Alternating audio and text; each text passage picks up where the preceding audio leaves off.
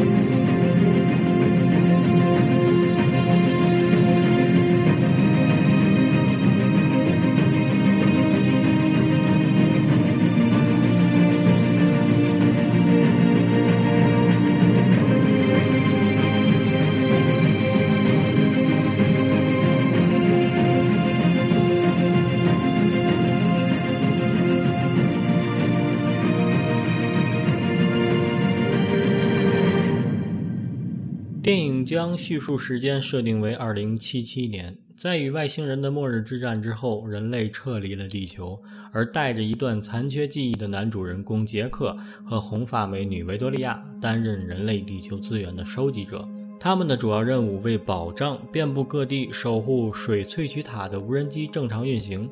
看似永无止境的任务终于要接近尾声了，而就在此刻，不明飞行器坠落在一处无人区。杰克拯救了坠毁太空船中的一位美丽女子茱莉亚，同时在当地发现数名人类伤员，可是他们却惨遭无人机的屠杀。通过与茱莉亚的接触，他似乎了解了事情的真相，而他的同伴维多利亚似乎对这一切早就了如指掌。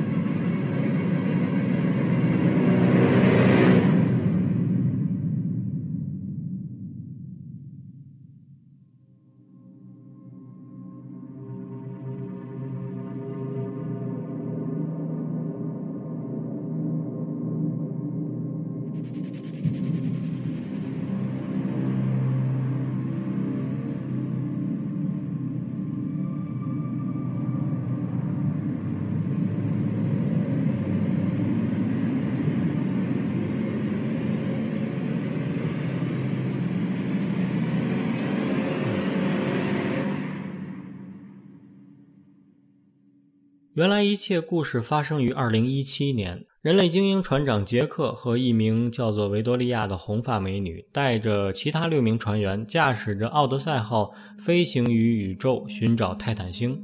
杰克的妻子茱莉亚呢，此时是处于休眠状态，与其他队员一起待在了休眠舱内。维多利亚暗恋着杰克。他们和宇航局的领导萨利进行着实时的视频。突然，他们遇到了一个奇特诡异的倒三角形的巨大物体，飞船被其强大的引力吸过去，逃脱无望。最后关头，杰克发射了休眠舱，使其飞回了地球。奥德赛号被吸入三角形物体，三角形物体其实是泰坦星人的大型智能计算机。它来到地球附近开始进攻，先毁掉月球，再派军队来到地球进行大肆杀戮。之后建造了无数用来掠夺地球水资源的设施，又使用一种战斗机器人清扫残存人类。另外，修建了很多维护站，每个维护站呢都派遣一男一女两名克隆人驻守。主要任务是修理机器人和报告残存人类在地球上的活动。这一对对的男女呢，正是杰克和维多利亚的无数的克隆体。